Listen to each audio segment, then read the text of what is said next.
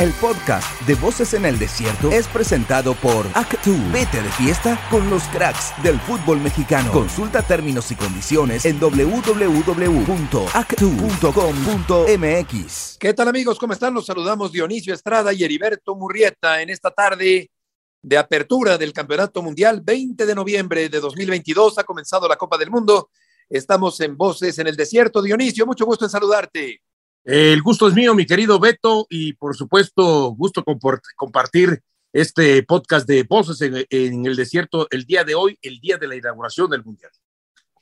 Una inauguración con un partido en el que el equipo ecuatoriano, Diony, ha sido muy superior al catarí, una selección de Qatar muy pobre, muy ingenua, con poco que ofrecer futbolísticamente, más allá de la fuerte inversión económica que representa organizar un campeonato del mundo, en lo futbolístico fue realmente pobre la exhibición del equipo de Qatar y fue muy superior el equipo ecuatoriano. Creo que salió barato, le salió barato el marcador al conjunto catarí en la apertura del campeonato del mundo. Sí, da la impresión, sobre todo, Beto, en el segundo tiempo, que Ecuador le bajó un poco las revoluciones al, al partido, que Ecuador pudo haber ganado por un resultado más amplio y no no quiso, ojalá después no cueste, porque acuérdate que está el criterio de que el, probable empate este, en puntos, pues tendríamos que ver entonces, este, uno de los criterios es quién tiene mejor eh, diferencia de goles, ¿no?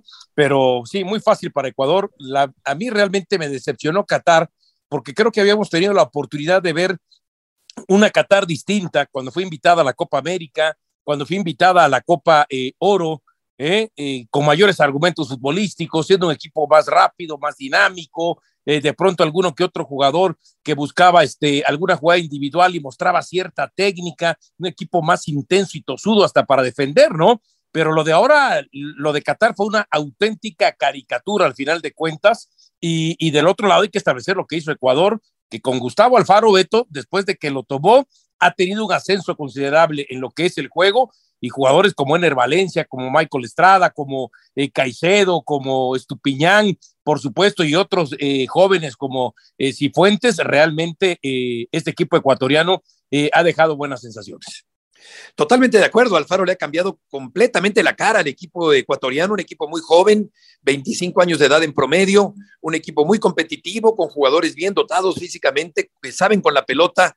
En la Valencia destaca particularmente el día de hoy, porque a muy poco de arrancar el partido cae el primer gol del encuentro y se marca un fuera de lugar milimétrico después de una salida totalmente alocada, perdida del portero del equipo de Qatar, que salió de turista por completo, casi hasta el pico del área, sin tener por qué hacerlo. Y esto lo aprovechó el equipo ecuatoriano para abrir el marcador, pero el VAR hace su primera aparición tempranera, casi casi que de vestidor, el gol que se anula el equipo ecuatoriano cuando ese 1 por 0 se tuvo que borrar del marcador por este fuera de lugar apenas, ya no digamos de centímetros, sino de milímetros, Diony en el arranque del partido. Sí, una jugada que por lo menos cuando ve uno la imagen en la televisión, la normal dice, pero ¿qué estás marcando? ¿Cuál posición adelantada? Pero bueno, para poner en contexto a la gente, la posición adelantada no se marca al momento de que el jugador ecuatoriano, el que mete el servicio, eh, toca el balón. No, la jugada se marca que cuando sale el portero a buscar el balón y ahí mismo está involucrado un jugador ecuatoriano, ¿eh? este, ese jugador ecuatoriano la contacta con la cabeza y al momento que la contacta con la cabeza, su compañero que está por detrás de él tiene adelantado el pie sobre su marcador y solamente hay un hombre entre él y el, y el portero y por eso, por reglamento, se termina anulando. Claro, ya cuando lo vemos así, cuando vemos todas las imágenes, cuando recurrimos al reglamento, bueno, reglamentariamente está bien anulado. Pero yo esa clase de jugadas, Beto, quizá, y no soy de la International Board, por supuesto, sería como que tratar de, ¿sabes qué? Tratar de, cambiar, porque al final de cuentas fue el riesgo del portero, si salió.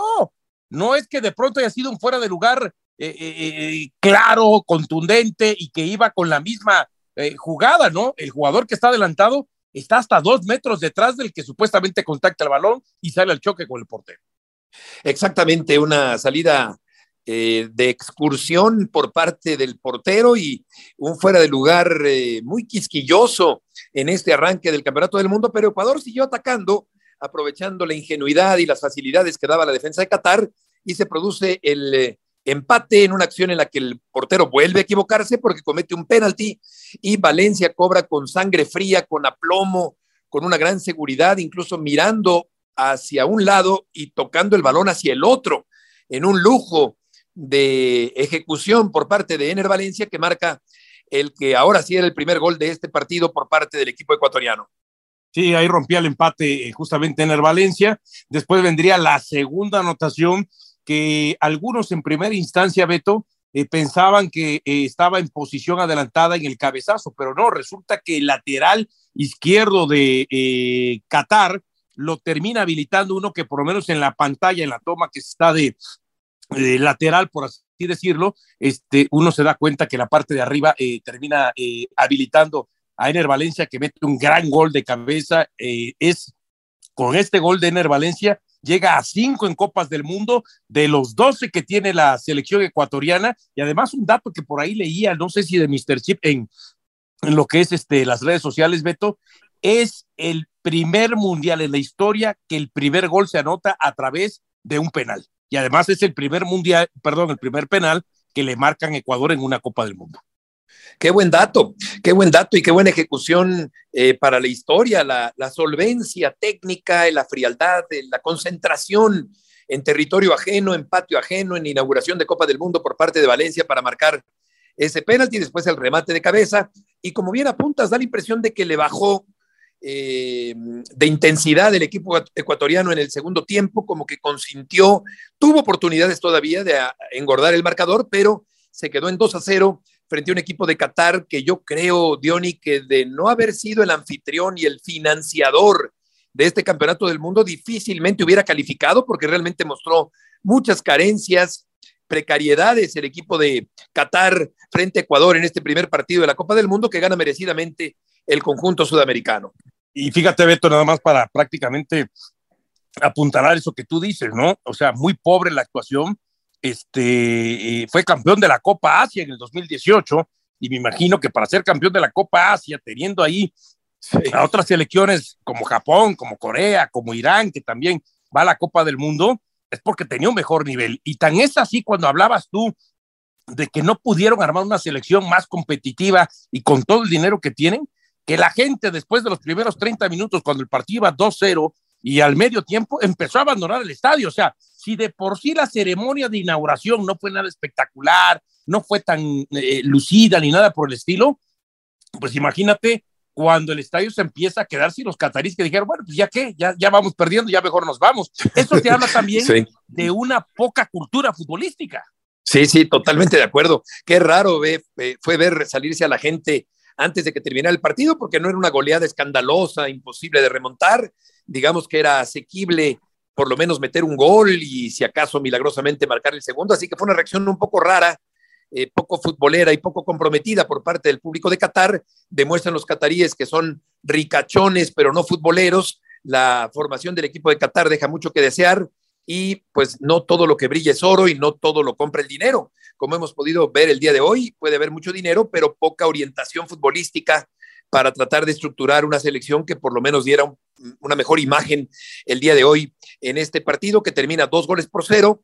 Y eh, Ecuador me parece que deja el listón alto, si bien es cierto que no fue el equipo goleador que yo pensé que podía llegar a ser cuando a los dos minutos ya estaba al frente del marcador por mucho que se haya anulado ese primer gol, creo que Ecuador es un equipo que puede seguir adelante con posibilidades, aunque tendrá por delante a Holanda como el rival más complicado en su grupo en esta Copa del Mundo que ha arrancado el día de hoy allá en Qatar.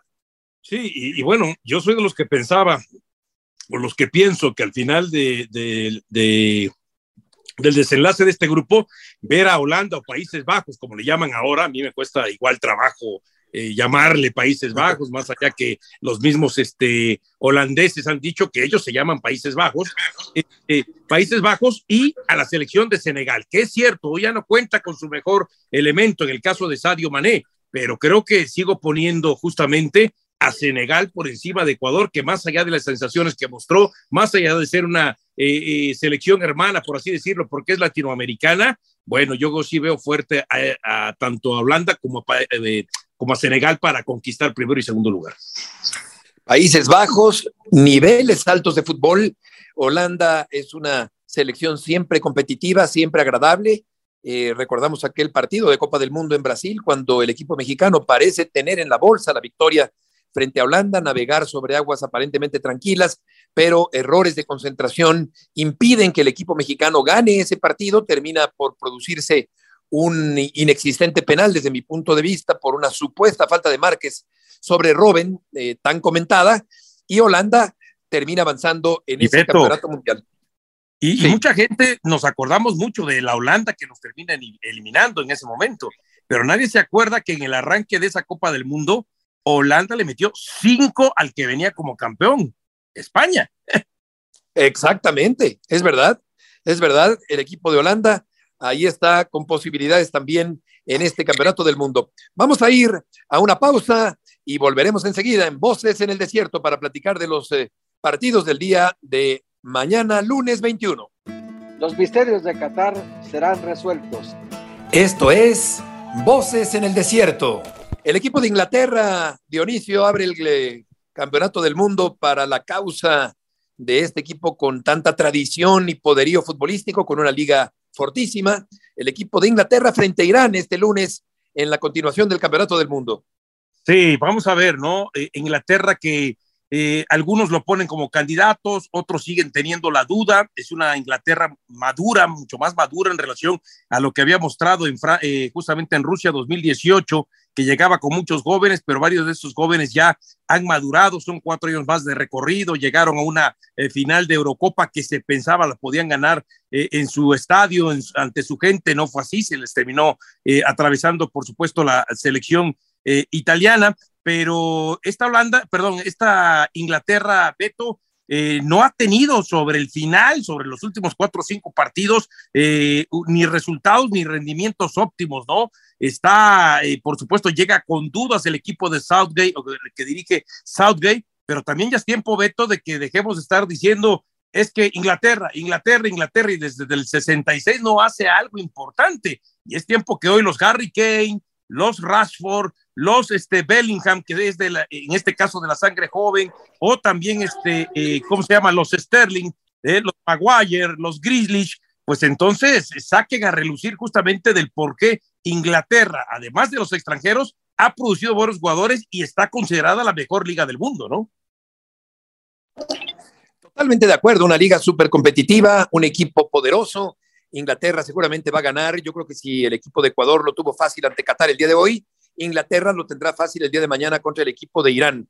También se enfrenta el equipo de Holanda con Senegal en la continuación de este grupo que hoy domingo vio acción en este arranque de la Copa del Mundo. En el mismo grupo, el equipo de Países Bajos debe imponerse a Senegal, que seguramente será víctima en este partido, aunque desde luego yo creo que no será tan desequilibrado, tan disparejo como el encuentro inaugural de la Copa del Mundo. Sí, no, uno espera que Senegal, que tiene jugadores de buen pie, pero que además son corpulentos e, en lo físico, eh, vayan y planteen sobre todo eso, un fútbol físico a esta selección de, Holanda, una selección de Holanda, Beto, que fíjate, imagínate nada más eh, eh, quiénes son sus hombres de ataque cuando por ahí pasaron este, hombres de la calidad de Marco Van Basten, por ejemplo, por nombrar a uno como centro delantero, hoy vemos que son Luke de Jong y hasta el exjugador de Monterrey, Vicen Janssen, los que conforman parte del el ataque de esta selección holandesa, ¿no? Que en algún momento pueden jugar los dos o en algún momento planteará Luis Van Gaal jugar eh, solamente con uno, pero es una selección que respeta de buen pie, le gusta el fútbol al enfrente, propositivo, que ha tenido un repunte eh, importantísimo, sobre todo después de no haber ido ni siquiera a la última Copa eh, del Mundo. Entonces, esta selección de Holanda sí Imagínate, yo hasta me atrevo a ponerla como una de las posibles sorpresas del Mundial, como uno de los caballos negros que en algún momento, capaz y termina sorprendiendo a todos, no está en el radar y puede meterse a la final y por qué no pensar hasta en un título, ¿no?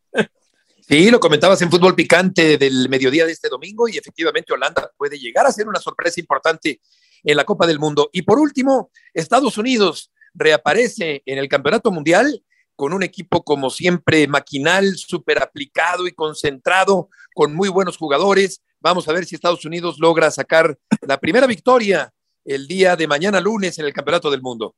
Sí, con una selección de Gales que a mí me da la impresión que de pronto la infravaloramos, ¿no? Pensamos que eh, solamente con Gareth Bale o con Ramsey, eh, este, y, no hay más para la selección de Gales, pero yo sí le tendría un poquito de consideración, eh, porque ya sabemos lo que Gareth Bale se termina potenciando y proyectando y marcando diferencia con su selección, y porque además hay que decirlo, Beto, entiendo lo que la gente ha de pensar, no, pues acá va a ser este, justamente la selección de Inglaterra y la selección de Estados Unidos los que puedan pasar. Yo no descarto que Gales se pueda meter como segundo y quedarse en el camino a Estados Unidos. Una selección de Estados Unidos que si bien es cierto, eh, eh, eh, le ganó a México en tres ocasiones y dos en temas de finales, creo que ahí ha sido su mejor momento futbolístico. De ahí a la fecha, la selección de Estados Unidos ha venido a menos y hay jugadores que estaban atravesando buen momento y que de pronto se le fueron cayendo algunos soldaditos en lo futbolístico al técnico Berhalter, como el caso de Dez, como el caso del mismo Pulisic, que ya no es este, tan fijo, tan titular, el mismo Reina que aquejado por lesiones se vuelve un poco irregular, quizás lo más este, eh, constante es el tema de Musa, el tema de McKinney, el tema de eh, Tyler Adams, ¿no? Pero ojo, ojo con esa situación que es un escenario de Copa del Mundo y con una selección tan joven como la de Estados Unidos, ahí estos escenarios son los que terminan pesando y si no, vemos lo que le pasó a Qatar en su país. El último tema de voces en el desierto del día de hoy es la selección mexicana. Eh, parece que Edson Álvarez podría no iniciar el partido contra el conjunto de Polonia, dejando la responsabilidad creativa de orquestación en el medio del campo del equipo mexicano a Herrera como ya lo demostró en el partido contra Irak y también eh, contra Suecia, y la duda sigue persistiendo cuando faltan pocas horas para el partido contra Polonia en el eje del ataque Dionisio del equipo mexicano. Sí, no se sabe si Funes Mori o Henry Martín, pero descartado completamente el tema de, Raúl Jiménez, aunque a mí me da la impresión que conociendo, o por lo menos lo que conocemos de Gerardo Martino, lo que ha declarado a lo largo del proceso, yo pienso que se va a decantar por Funes Mori. ¿Por qué? Porque lo dijo en su momento el jugador que más se parece, aunque a lo mejor nosotros podamos pensar que no, pero el que más se parece a Raúl Jiménez es Funes Mori, bueno, pues basado en esa idea y si Raúl Jiménez era su delantero número uno de manera indiscutible, pues a mí me da la impresión que le dará la mano, en este caso, al jugador este, eh, argentino naturalizado mexicano. Y del otro lado, la verdad, no entiendo por más veto que me puedan decir y explicaciones, no, es que eh, eh, el control de pelota que tiene este Héctor Herrera, el tipo de manejo que le da eh, justamente al ritmo, de pronto es más técnico que Edson Álvarez, es un jugador que más pasador, no entiendo cómo uno de nuestros pocos jugadores constantes, sonantes, que le están yendo bien, con minutos de juego en Europa, prácticamente para este primer partido esté destinado a arrancar desde la banca y no en el campo. Sí, a mí también me cuesta trabajo entenderlo porque es una selección que no está sobrada de personalidad ni de líderes y creo que en Edson Álvarez sí hay un líder con personalidad que mete la pierna, que se compromete, que tiene un alto nivel futbolístico, que está haciendo bien las cosas en Europa. Yo también me decantaría por Edson Álvarez, me cuesta trabajo creer que pudiera no iniciar el partido contra el equipo de Polonia y vamos a ver qué ocurre. Ya falta muy poquito para conocer el eh, inicio del destino del equipo mexicano en el Campeonato del Mundo contra el equipo de Polonia a las 10 de la mañana del próximo martes y ya estaremos comentando en Voces en el Desierto más el día de mañana con respecto a la selección y posiblemente ya con la, la alineación ya más perfilada para enfrentar al equipo de Polonia, los hombres que Gerardo Martino mandará a la cancha para este debut mundialista del 22 de noviembre, que quedará en la historia por la presentación de México en el Mundial de Qatar. Dionisio, qué gusto compartir y estaremos en contacto en la programación de ESPN. Así es, mi querido Beto. Fuerte abrazo. Pásenla muy bien. Igualmente, que les vaya muy bien. El podcast de Voces en el Desierto fue presentado por Actu. Vete de fiesta con los cracks del fútbol mexicano. Consulta términos y condiciones en www.actu.com.mx.